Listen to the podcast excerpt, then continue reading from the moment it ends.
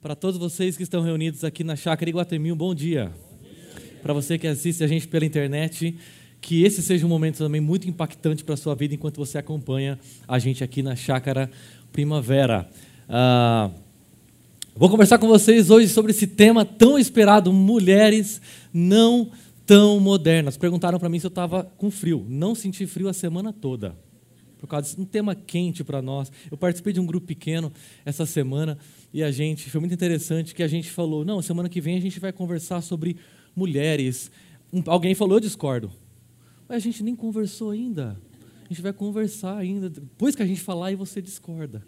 Primeiro você ouve. Uh, e pensando sobre essas tantas discordâncias que estão presentes quando a gente conversa sobre esse assunto, eu gostaria de dar para vocês três observações iniciais muito importantes. Meu objetivo aqui não é, de maneira nenhuma, esgotar esse tema que tem questões tão sérias que envolvem as muitas variáveis da identidade do papel da mulher nos dias de hoje, debates acirrados, calorosos sobre esse tema. Eu quero começar, iniciar com vocês um diálogo sobre esse assunto a partir de uma cosmovisão, de uma perspectiva cristã. Segunda coisa, o nosso foco aqui hoje é as mulheres. Porque quando a gente falou uh, que a gente ia falar sobre esse tema, já falaram, e os homens? A vez dos homens vai chegar. Então, né, a gente precisa manter a calma, porque nós vamos falar ainda sobre homens não tão modernos, temas sobre embananamento masculino e todas essas coisas que têm envolvido o homem pós-moderno. Terceira e última coisa, espere até o final dessa mensagem, porque eu deixei o melhor para o final, o mais importante uh, que eu gostaria de falar sobre esse assunto, tá bom? Há momentos que não parece que nós estamos no século 21. Porque nossas tecnologias, embora tão avançadas, os nossos relacionamentos são jurássicos. Há momentos que a gente assiste a TV e vê o que está acontecendo por aí, e parece que a gente volta para aqueles momentos é, da antiguidade, da Idade Média, da Idade da Pedra, que homens espancavam as mulheres com um, um cacetete e arrastavam elas com, pelos cabelos. Mulheres hoje estão sendo desvalorizadas, coisificadas. Homens que se relacionam com as mulheres a partir de uma, uma perspectiva eu, isso, e não eu, tu. Homens que se relacionam com mulheres objetificando seus corpos, mulheres que são hipersexualizadas por homens e tratadas sem qualquer dignidade. Dignidade inerente à mulher. De acordo com o levantamento feito pelo G1 e pelo Globo News, lesão corporal por violência doméstica apenas no estado de São Paulo, 88 mulheres são agredidas por dia pelos seus maridos. 88 mulheres. A gente está falando de mais ou menos apenas no estado de São Paulo, que é um dos estados que nós consideramos mais avançados tecnologicamente do nosso país, cerca de uma média de 3,6 horas uh, uh, casos por hora. Perceba a evolução disso ao longo dos anos. Quando nós olhamos para o ano de 2016, a, o primeiro trimestre apenas de 2016, 6.937 casos. No ano de 2017, 7.116 casos de lesão corporal. No ano de 2018, 7 mil, apenas no primeiro trimestre, 7.741. No ano de 2019, quase 8 mil casos, um crescimento de 14%. Apenas no primeiro trimestre do nosso ano. E a coisa fica pior ainda quando nós tratamos de feminicídio ou seja, o assassinato de mulheres simplesmente pelo fato de serem mulheres. Apenas no primeiro trimestre no estado de São Paulo, em 2018, 21 mortes. Em 2019, 37 mortes, um aumento de 76%. O assunto que nós estamos tratando aqui é um assunto sério. Desses casos, oito em cada dez vítimas são mortas dentro de casa pelo seu companheiro ou pelo seu ex-companheiro. E é justamente por causa da opressão e do abuso por parte de homens contra mulheres que movimentos feministas surgiram. E hoje nós podemos reconhecer que esses movimentos têm razões legítimas para existirem. Porque os movimentos feministas, que remontam desde o século XIX até hoje, são diversos, multifacetados, mas eles enxergam esse problema com muito mais clareza e nós demoramos para perceber. Esses movimentos procuram reafirmar, resgatar o valor da mulher na sociedade. Esses movimentos reconhecem que mulheres, ao longo dos milênios não têm sido valorizadas em nossas sociedades como deveriam. Então, esses movimentos buscam resgatar a igualdade dos direitos, um resgate lícito e necessário para a nossa cultura. Direitos, o mesmo salário, uh, direitos de votar, direitos de ser eleita. E muito disso acontece porque isso tem a ver conosco, porque a igreja se calou diante da injustiça, do abuso, da opressão sofridos por mulheres. A igreja se calou diante desse fato. E ainda hoje, muitas vezes, se cala diante desse fato. É raro encontrar um casamento em que o esposo que carrega a responsabilidade da liderança do seu lar, tratar a sua esposa com humildade, com amor, sem uso de força e autoritarismo. E eu acredito particularmente que se os homens tivessem exercido o seu papel de servos líderes dentro dos seus lares, sem serem machistas presunçosos, o movimento feminista teria acabado em morte.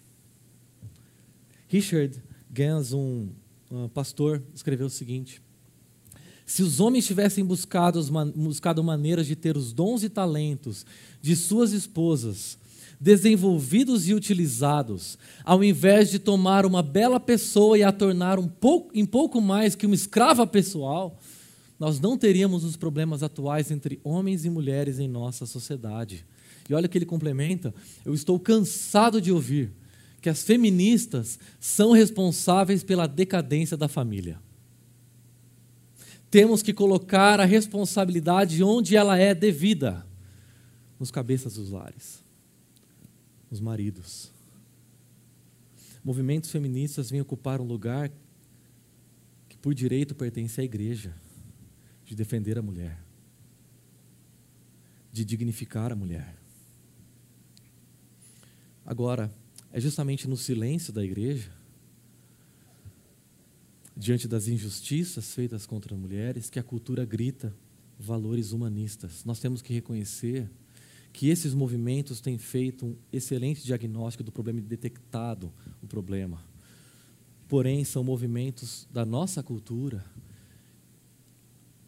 que manifestam valores que apontam para uma mulher autônoma e independente de todos, especialmente do homem, e que apontam para o homem como a razão do problema. O homem é o problema da mulher, segundo ah, os movimentos feministas. E esses movimentos apresentam uma visão distorcida e desfigurada a respeito de quem é a mulher. Existe uma diferença entre restaurar os direitos dados por Deus às mulheres como imagem dele e definir a mulher a partir independente da sua relação com Deus e da sua relação com o homem. Da mesma maneira como é um problema definir homem independente da sua relação com a mulher e da sua relação com Deus. Por isso, o mito da mulher autônoma distorce profundamente o conceito em nossa cultura do que significa ser mulher. Três características do mito da mulher autônoma. O mito da mulher autônoma, em primeiro lugar, vê negativamente o matrimônio. Gloria Steinem, uma feminista americana, diz as, as seguintes frases: A forma mais garantida de ficar só é se casando. Agora, observe essa segunda frase dela. Uma mulher precisa de um homem da mesma forma que um peixe precisa de uma bicicleta.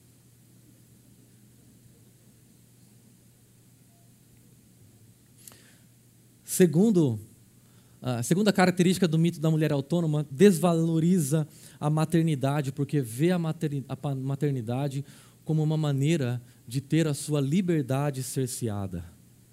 E por fim, o mito da mulher autônoma pasteuriza o papel da mulher e do homem, ou seja, busca eliminar as diferenças dos papéis sociais entre homem e mulher.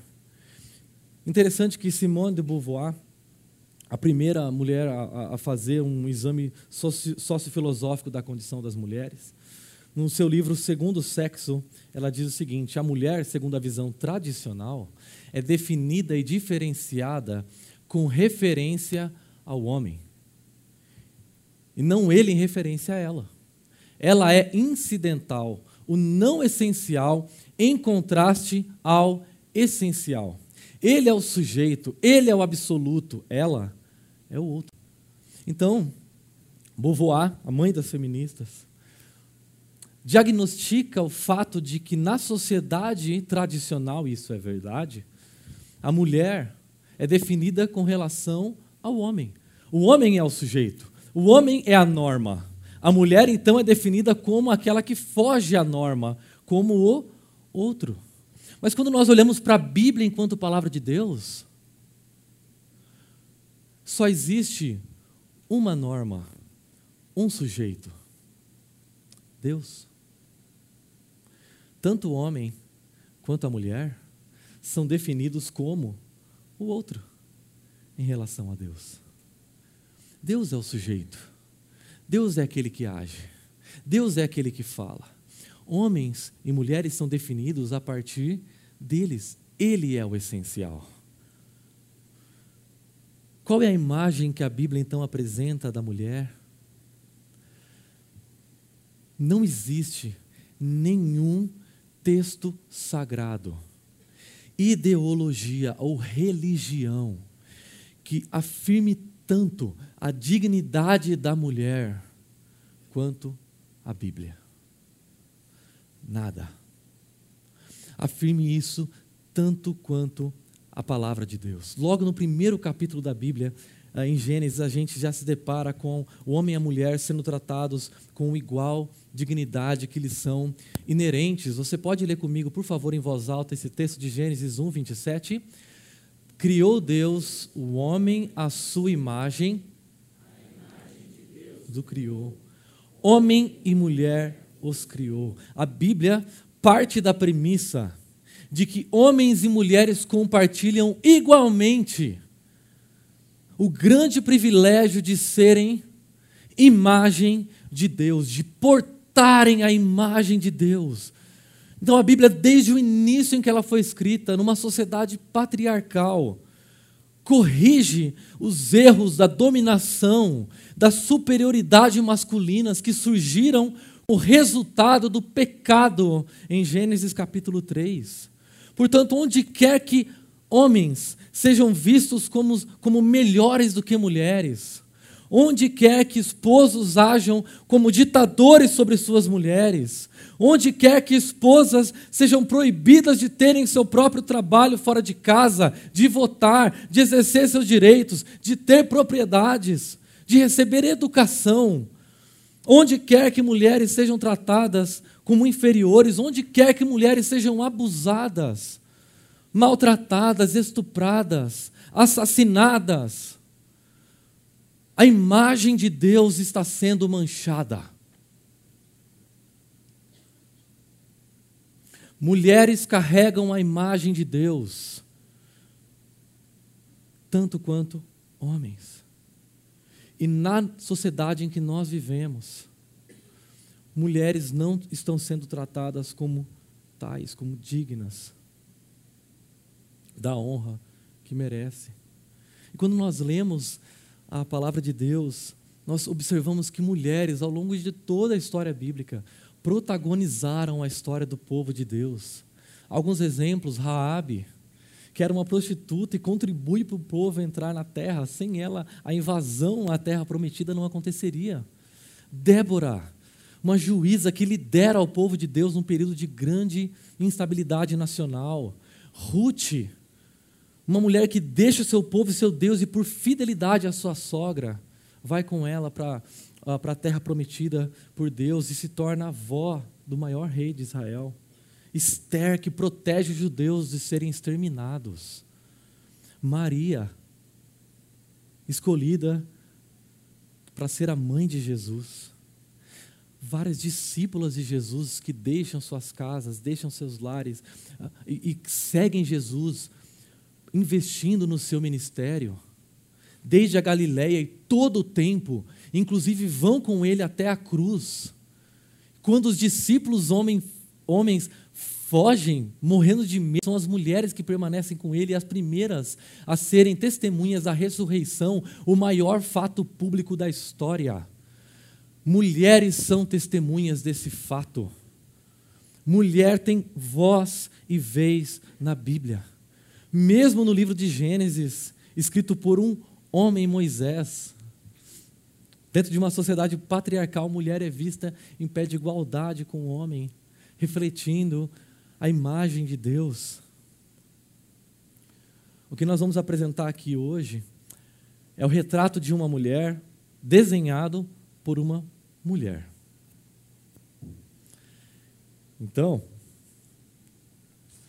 se você achar que tem algum problema, você tem que se virar com essa mulher que descreveu quem é a mulher. Uma mulher segundo a palavra de Deus. Interessante que todos os textos bíblicos são para homens, são para mulheres. Todos nós aprendemos a partir da palavra de Deus. Hoje, não, hoje o que nós vamos ouvir aqui, eu aprendi, eu estou aprendendo com os valores que nós vamos conversar hoje. Não existem, a Bíblia não foi escrita para homens e alguns textos para mulheres. Toda a Bíblia foi escrita para nós, humanidade. O que nós vamos conversar hoje são sobre valores que mulheres precisam desenvolver, o que significa ser uma mulher não tão moderna, de acordo com Provérbios 31. A mãe do rei Lemuel se coloca como autoridade sobre a vida desse rei, um rei ainda jovem, que possivelmente estava assumindo o trono. Ele a aconselha sobre o tipo de mulher que ele deveria buscar. Ele escreve, ela então escreve um poema de louvor, um poema que tece elogios à mulher e como essa mulher exibe em sua vida prática valores grandiosos que devem ser buscados por todas as mulheres e honrados pelos homens. Então é útil a gente lembrar que Provérbios todo foi escrito para uh, instruir homens jovens. Então, uh, no capítulo 31 de Provérbios, os leitores originais começam a ter uma ideia do tipo de esposa em que esses jovens deveriam procurar. Em outros momentos do livro de Provérbios, como nós vimos na semana passada, a sabedoria é personificada de mulher. O que nós vamos ver hoje em Provérbios 31 é uma mulher que se veste de sabedoria. Então, o que significa ser mulher, segundo a visão bíblica para os dias de hoje? Quais são os modelos de feminilidade que as mulheres devem precisam buscar? O primeiro valor, a primeira virtude é a força. Observe esse versículo 10 de Provérbios, capítulo 31. Uma esposa exemplar, feliz quem a encontrar, é muito mais valiosa que os rubis. De onde ele tirou essa ideia de força? Vou explicar para vocês. Essa expressão exemplar, traduzida por exemplar, é uma expressão que em outros textos traduzida por nobre também, uh, por uh, excelente, virtuosa. É uma expressão que ainda nesse texto, em outros momentos, é traduzida por forte. Na verdade, é uma palavra que na maior parte das vezes é traduzida por guerreiros, para significar tropas de um exército. Uma esposa forte. Uma mulher forte. Na verdade, a palavra esposa nem existe no hebraico. A palavra é mulher. Uma mulher forte.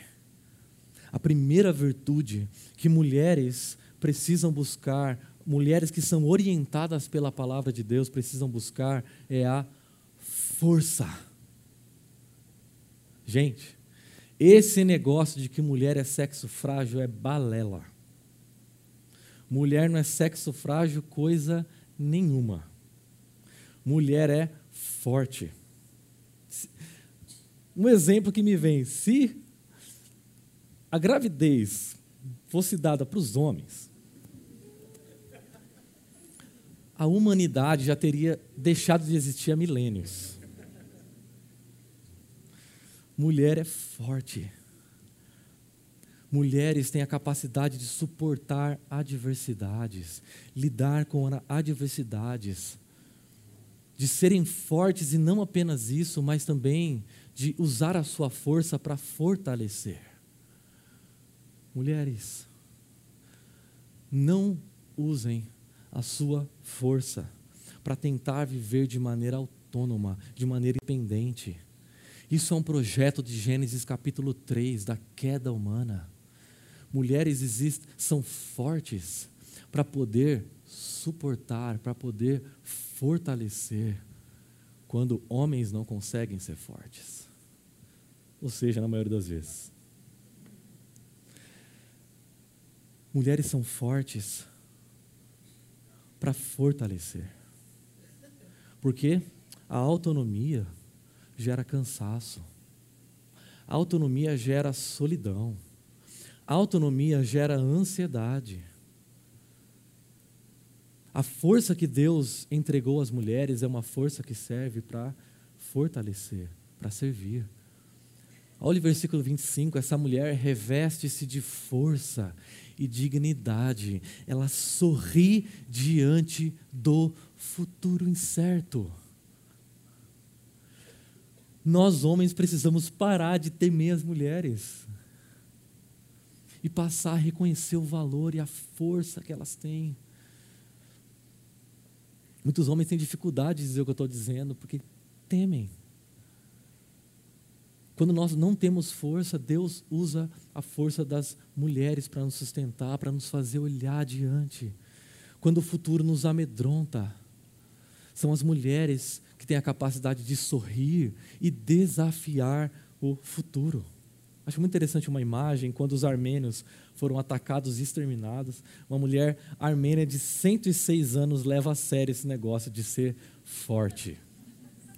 106 anos protegendo. Eu tenho, particularmente, três motivos para subir aqui e acreditar nessa verdade. O primeiro motivo se chama Sueli, a minha mãe. O segundo motivo se chama Valéria, a minha esposa, a minha companheira. O terceiro motivo se chama Regina, minha sogra. Mulheres fortes, mulheres de oração. A minha mãe foi instrumento para que o Evangelho pudesse chegar à nossa casa. A minha mãe acreditou em mim. Se eu estou aqui hoje é porque essas mulheres oram, me fortalecem, eu não tenho força, eu não sou capaz de chegar até aqui. Quando eu olho para um palco desse, quando eu estou diante de pessoas, quando eu tenho câmeras apontadas para mim, é a Valéria que pega na minha mão e diz: Vai, seja forte. Nós, homens, precisamos reconhecer isso e acreditar o valor, das, o valor das mulheres. Observe a história dessa mulher. Nunca desistir. Foi com essas duas palavras que a auxiliar de serviços gerais, Lucidalva Ferreira Leite, conseguiu vencer a infância difícil no bairro da Joana Bezerra. Ainda jovem, precisou começar a trabalhar para ajudar a mãe que criava ela e o irmão sozinha. Foram várias funções sem carteira assinada até chegar à profissão que exerce hoje. Apesar da timidez, não abre mão do cabelo arrumado e da maquiagem para trabalhar. A menina sempre dizia, olha como ela veio elegante hoje, sei o quê. Porque sempre gostei de andar assim.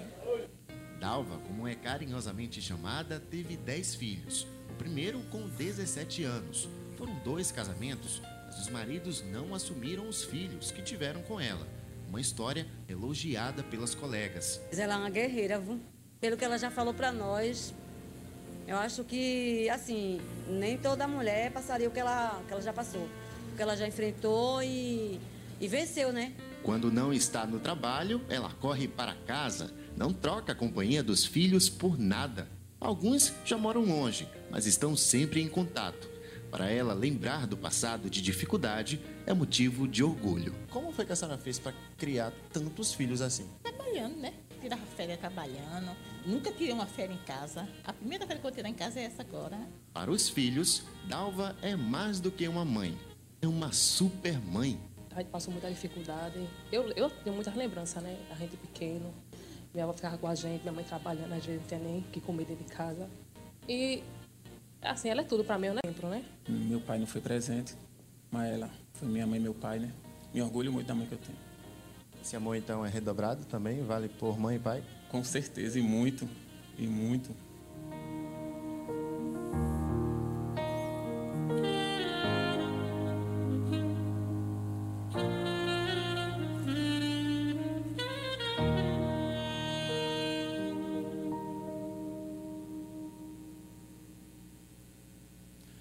Poderia dar vários exemplos, esse é um deles.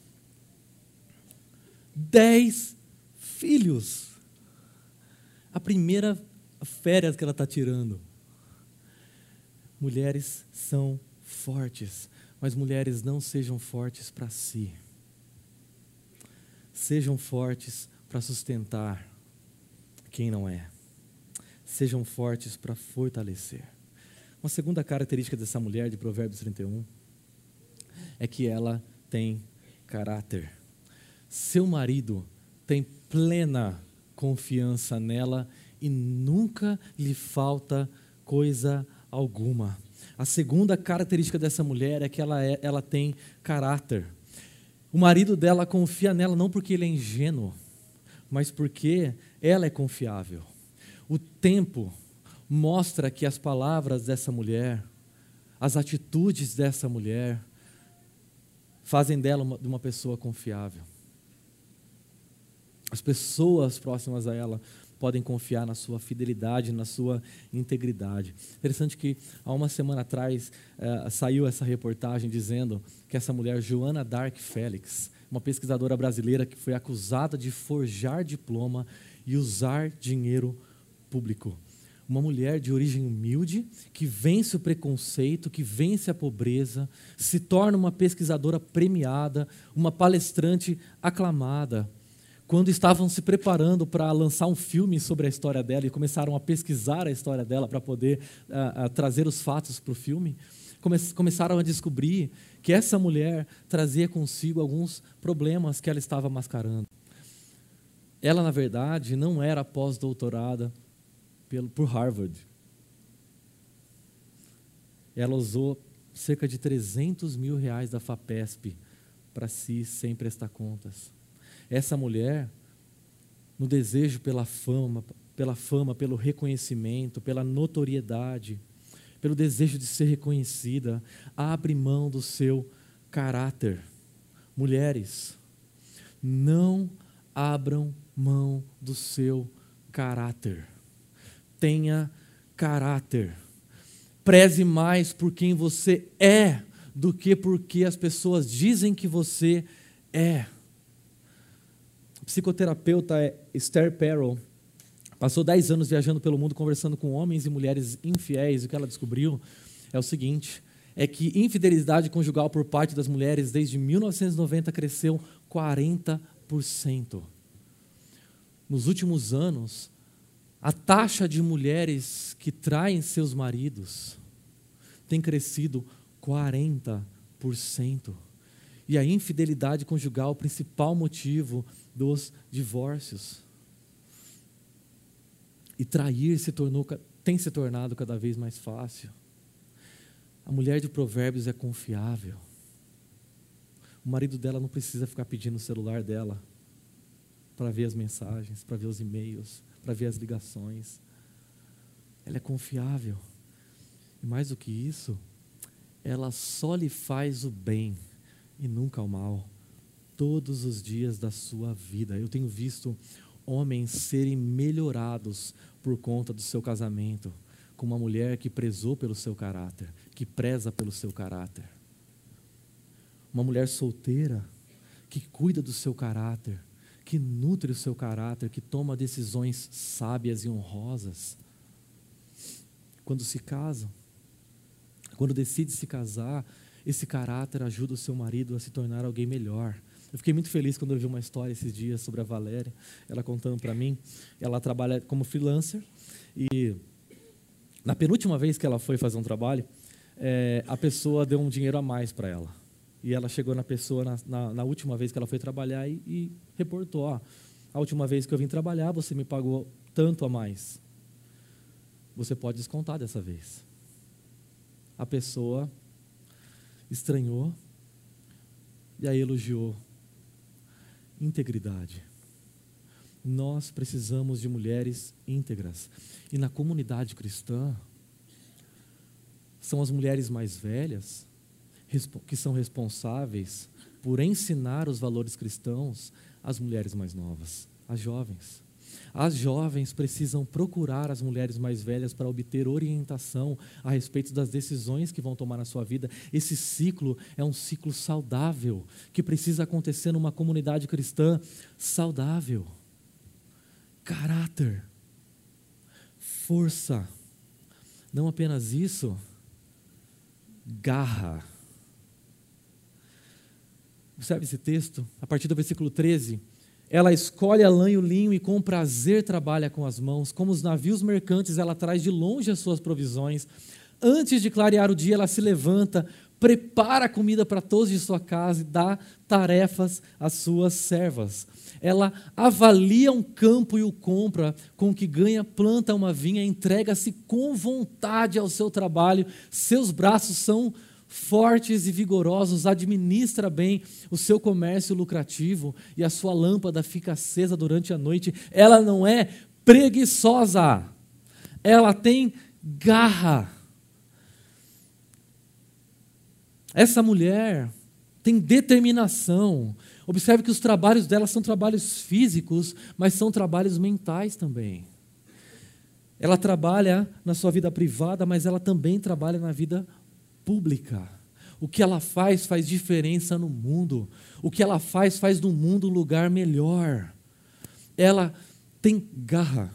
Angela Duckworth, no seu livro Grit, ou Garra, diz que garra é uma combinação entre paixão e perseverança, que juntos compõem a busca por objetivos de longo prazo. Garra é ter resistência. Garra é ter resiliência, é manter o seu foco dia após dia, não apenas por algumas semanas, nem por meses, mas ao longo de anos.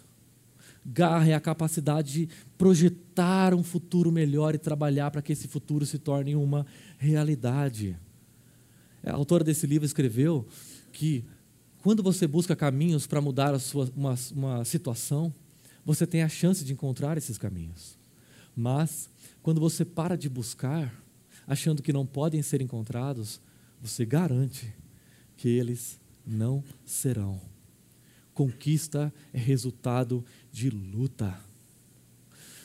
A mulher de Provérbios 31 é uma mulher determinada, é uma mulher que tem garra, trabalhadora. Há mulheres que apenas observam os problemas à sua volta e reclamam. Reclamam, reclamam. E Provérbios tem uma palavra para quem reclama. É melhor morar no deserto do que com uma mulher que vive resmungando e se queixando. Que tal você parar de usar a, sua, a força que você usa para reclamar, para começar a trabalhar? E hoje, a, a, depois das conquistas que mulheres têm dentro do mercado de trabalho, mulheres precisam entregar-se ao trabalho e, através do uso dos seus dons e talentos, desenvolver a criação de Deus por meio de um trabalho na vida pública. Algumas igrejas colocam isso de maneira negativa.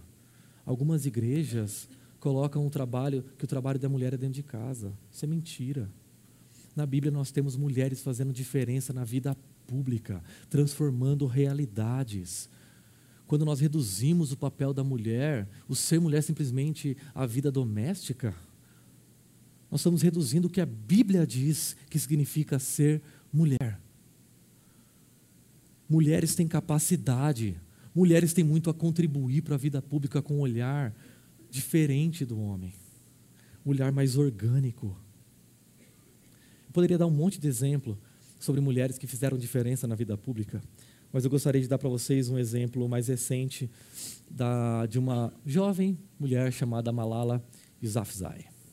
Com certeza vocês já ouviram falar dela, uma jovem paquistanesa que nasceu em 1997 a família dela gere uma cadeia de escolas no Paquistão. Em 2009, a Malala escreveu para a BBC um texto que detalhava o cotidiano dessa jovem, um cotidiano super difícil numa região ocupada pelo Talibã.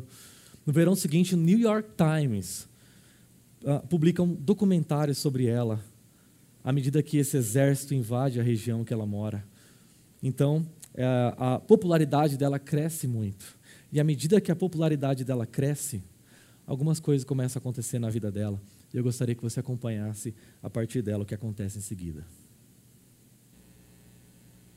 Dear friends, on the 9th of October 2012, the Taliban shot me on the left side of my forehead. They shot my friends too. They thought that the bullet would silence us but they failed. And out of that silence came thousands of voices. So here I stand. So here I stand. So here I stand. Here I stand. One girl among many. I speak not for myself, but so those without a voice can be heard. Those who have fought for their rights. The right to live in peace. Their right to be treated with dignity. Their right to equality of opportunity. Their right to be educated. We realize the importance of light when we see darkness. We realize the importance of our voice when we are silenced. Today I'm focusing on women's rights and girls' education. Because they are suffering the most.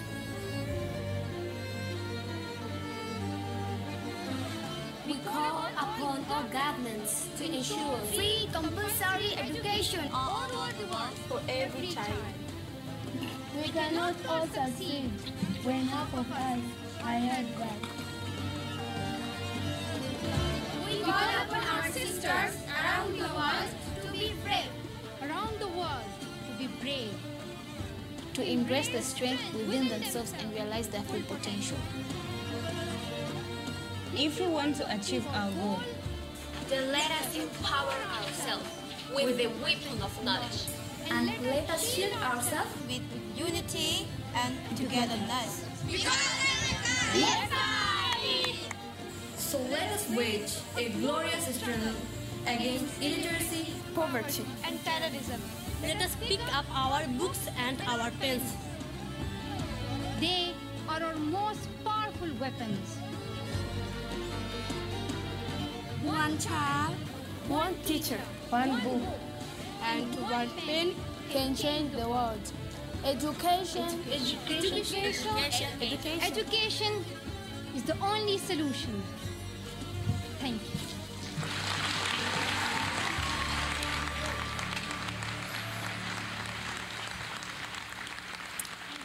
Esse discurso foi dado na ONU, na sede da ONU. Eu nunca vou falar na ONU. E essa jovem, de pouco mais de 20 anos, tem a oportunidade de ser a porta-voz para mudanças no direito de meninas que não têm acesso à educação, a serem tratadas com dignidade. A pessoa mais jovem a receber um prêmio Nobel da Paz na história é uma mulher. Ela tem garra, ela tem um sonho e ela trabalha para fazer com que esse sonho se torne uma realidade. Força, caráter, garra. Mas uma última coisa, essa mulher de Provérbios 31 também é focada na família. E falar sobre família traz para nós um questionamento. Por isso eu não pus o texto ainda. Eu gostaria de conversar mulheres que ainda não são casadas. Quando se fala sobre esse assunto, normalmente se coloca o casamento, a vida conjugal, como se fosse um ídolo. E há jovens solteiras que são oprimidas por um discurso que diz que elas só serão felizes quando elas se casarem. Nós cristãos não acreditamos nisso. Nós não acreditamos que é só o casamento ou que é o casamento que vai trazer felicidade. Jovens solteiras têm uma excelente oportunidade de construírem a sua identidade pessoal e alicerçarem a sua identidade, a sua vocação no mundo, enquanto solteiras, em Jesus, em Cristo, na palavra. Isso não significa que não devam buscar um casamento, que não devam buscar construir uma família. Porque também há outro lado, há jovens que perceberam, que viram famílias serem desintegradas por causa de um homem, não tem outra palavra, cafajeste, que as tratou mal, que tratou mal a sua família, sua mãe, seus irmãos. E por isso elas desistiram de construir uma família. Não desista desse sonho, porém, não faça desse sonho o objetivo final da sua vida. Porque nós cristãos não acreditamos que é o casamento que define quem nós somos. Quem define quem nós somos é a nossa relação com Cristo. Jovens solteiras têm uma excelente oportunidade de perceber isso. Porém, esse, esse ponto e último é importante, porque na nossa cultura existe, uh, tem crescido um desprezo constante à construção da família. Se constrói a felicidade em termos autônomos. Se celebra a, solteirice como se fosse o segredo da felicidade, que é um mito da mulher contemporânea ah, movida por ideologias humanistas. A mulher tem muito que contribuir para a vida pública. E é a radicalização do foco na família que nós, eu gostaria de colocar esse texto. Ele diz assim: ela não teme por seus familiares quando chega a neve, pois todos eles vestem agasalhados faz cobertas para sua cama, veste-se de linho fino e de púrpura. O seu marido é respeitado na porta da cidade, onde toma assento entre as autoridades da sua terra. Ela cuida dos negócios da sua casa e não dá lugar à preguiça. Mulheres, vocês são o alicerce do lar. Vocês são o fundamento do lar. Observe que aparecem palavras como cama, marido, casa. Não existe desprezo à vida do lar. Não se trata a vida do lar de maneira inferior. Pelo contrário, existe atenção, existe cuidado, existe presença. Dedicar-se ao lar, e há momentos da vida em que homens precisam fazer isso, há momentos da vida em que mulheres precisam fazer isso, porém, o lar, biblicamente falando, não, está, não é superior nem para o homem nem para a mulher a, a, ao sucesso profissional. A mulher que opta por isso não está desprezando os seus talentos, os seus dons,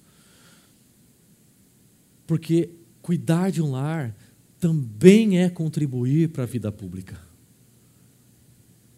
Malala só chegou onde chegou porque seus pais a educaram. Contribuir para a vida particular, para a vida privada, é também um ato de adoração a Deus, é também glorificar a Deus, é também uma expressão de temor a Deus. Por quê? Porque a mulher sábia edifica a sua casa, mas a insensata com as próprias mãos a derruba, não importa quem seja o seu marido. Mulheres, esposas, em suas mãos está o poder para edificar um lar ou para destruí-lo. Em suas mãos está o poder para edificar um lar com sabedoria, com garra, com caráter ou para destruir. Interessante que quando nós olhamos a estrutura desse texto, eu gostaria que ele fosse projetado aqui, por favor. Vários temas aparecem nesse texto, mas o centro dessa construção desse poema está no fato de que o marido dessa mulher é respeitado em público. O fato de que esse homem é honrado pela maneira como essa mulher conduz a sua vida, conduz a sua história. Essa mulher de Provérbios cumpre o papel que lhe foi designado como esposa, porque ela é auxiliadora, e ser auxiliadora não é um papel inferior. Porque em Gênesis capítulo 2 está escrito o seguinte: Pode tirar daqui, por favor, obrigado. Então o Senhor Deus declarou: Não é bom que o homem esteja só. Farei para ele alguém que o auxilie e lhe corresponda. Agora presta atenção nesse texto, que ele é muito importante. A primeira palavra que aparece aqui, corresponda, é uma palavra que tem a ver com ser igual em essência. Mulheres são iguais aos homens em significado, em valor, são essencialmente iguais. Mas observe essa outra palavra que o auxilie. A palavra hebraica Ezer.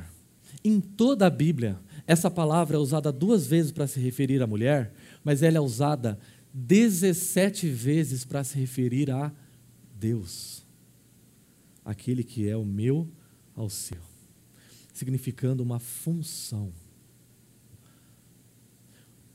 Função de ser auxiliadora, função de usar a sua força para cuidar, para fortalecer, para capacitar.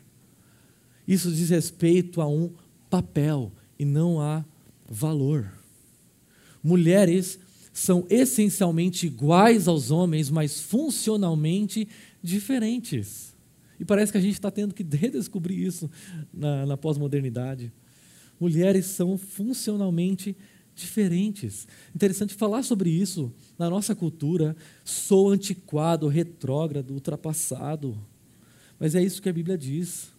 E é isso que eu, verifico na minha vida diária. A capacidade que mulheres têm para auxiliar, isso não significa apatia, isso não significa escravidão, isso não significa ser capacho, isso não significa não ter opinião. Isso significa respeitar o seu marido e fazer com que ele se torne um homem de respeito a partir do seu estilo de vida. Mas antes de finalizar, eu gostaria de mostrar para vocês o fundamento de todas as virtudes dessa mulher. É o fato de que ela teme a Deus. A força, o caráter, a garra, o foco dessa mulher não são resultado simplesmente da sua capacidade, mas são resultado antes de qualquer coisa pela sua relação com Deus. Ela teme a Deus. E o seu temor a Deus faz com que ela se torne, faz com que ela tenha essas características que nós ouvimos aqui. Por isso que quando o texto termina, ele diz o seguinte: a beleza é enganosa, a formosura é passageira, mas a mulher que teme o Senhor será elogiada. O temor do Senhor é o alicerce de tudo. A relação com Deus é o alicerce de tudo. Cristianismo não é uma religião, é uma cosmovisão.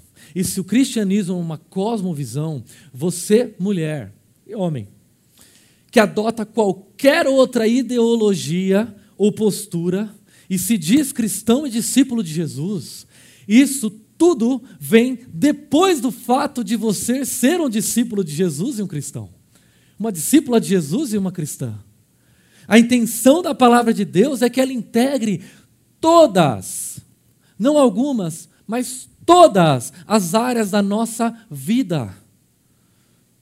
Tudo que eu penso, tudo que eu faço, tudo que eu sou. E o que eu quero dizer é que se você é uma feminista e cristã, você precisa definir o que vem primeiro. Se você vai olhar o cristianismo pelos óculos do feminismo, ou se você vai olhar o feminismo pelos óculos do cristianismo. Porque o cristianismo não, não, não foi feito, não existe para ser uma área da nossa vida. Se você deseja ser feminista e cristã, ser cristã vai requerer tudo de você, inclusive o seu feminismo. Isso significa que você vai ter que submeter o feminismo ou qualquer outra ideologia política ao fato de você ser cristã. Seja uma discípula de Jesus. E tenha humildade para reconhecer que a ideologia que você assume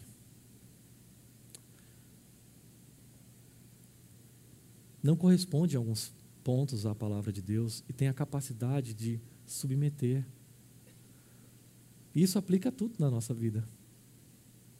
Algumas pessoas assumem ideologias políticas acima do fato de serem cristãs. E nós precisamos ter a capacidade de submeter tudo aquilo que a gente faz e é à palavra de Deus. Mulheres não tão modernas submetem a sua feminilidade à palavra de Deus.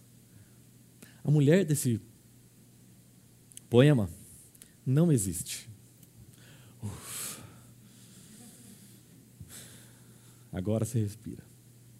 Ela é uma mulher ideal. Mas ela tem valores para os quais a sua vida pode apontar e para onde você pode ter um norte para caminhar. Muitas vezes a gente lê tudo isso, e quando a gente estava vindo para cá, eu falei, Valéria, Provérbios 31, a gente vai conversar hoje. Ela disse, Nossa, eu não sou nem 10% dessa mulher. E muitas vezes a gente se sente pesado diante da palavra de Deus. Por isso, quando você olha para esse retrato, você precisa ver o rosto amável de Jesus. Onde está a sua identidade? Jesus morreu para resgatar a sua identidade nele. Não é o que você faz, fala, deixa de falar, deixa de fazer, que faz de você quem você é. Você, mulher, tem a sua identidade fixa, firmada em quem Jesus é e quem ele disse ser, o que ele fez para você naquela cruz. Ele olha para você e para mim com um olhar de perdão e perdoa-nos todas as vezes que nós falhamos em não apontar para a palavra dele, em não exibir os valores dele. Por isso, Jesus, naquela cruz, nos liberta da nossa autonomia, da nossa vontade de viver independente de quem ele é, independente do outro. A sua identidade está nele, não no seu sucesso profissional. A sua identidade está nele e não na sua vida doméstica. A sua identidade está nele e não no seu caráter, e não nos seus acertos e não nos seus erros. A sua identidade está nele, não na sua força.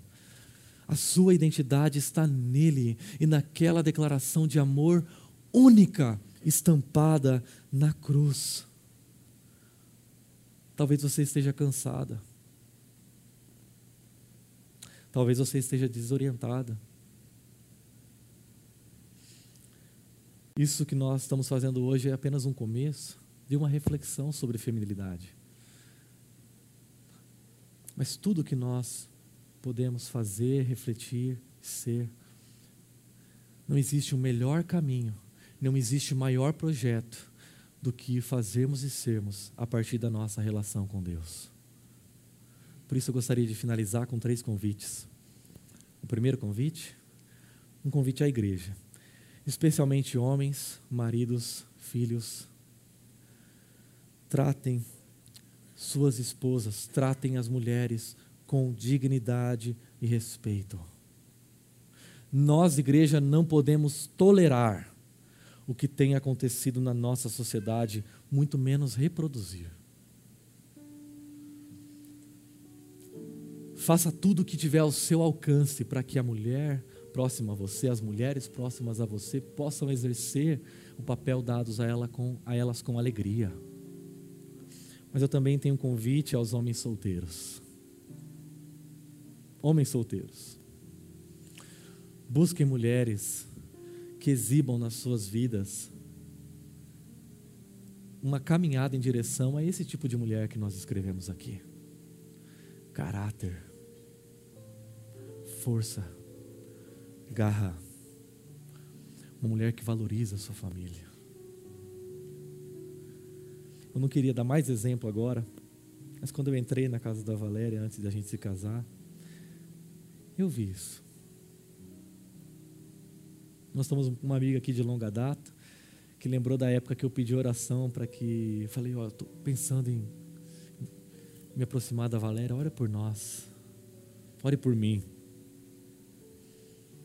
para que ela possa ver Jesus e não eu. Mas por fim eu tenho um convite final às mulheres. Mulheres, ouçam mais a voz de Deus do que a voz da cultura. Busquem a força do Espírito Santo em oração e meditação na sabedoria da palavra de Deus, para vocês construírem as virtudes que Deus chamou vocês para construírem. Eu subo hoje aqui com muito temor e tremor diante de Deus. Mas eu faço esse apelo na categoria de alguém que foi alcançado por esse evangelho. Não estou acima dessa palavra, estou abaixo dela. Como convite a cada um de nós para vivermos e construirmos a nossa identidade e a nossa vida a partir desse evangelho. Por isso eu gostaria de convidar você a orar comigo. Vamos orar? Senhor, nós não temos força, nós não temos capacidade, nós temos falhado em muitos aspectos, Deus. Como homens, temos falhado em muitos aspectos, e muito do que acontece hoje tem a ver com a nossa falha. Mulheres também têm falhado, e esse é o lugar em que nós podemos derramar e reconhecer as nossas falhas. E apelar para Jesus, que é o nosso advogado junto ao Pai, aquele que com seu sangue perdoou os nossos pecados, aquele cuja face nós vemos ao ler Provérbios 31, aquele que exibe valores que nenhum de nós jamais chega perto de exibir. Deus, que nós tenhamos a graça que vem do Senhor e a força que vem do Senhor para vivermos segundo a tua vontade.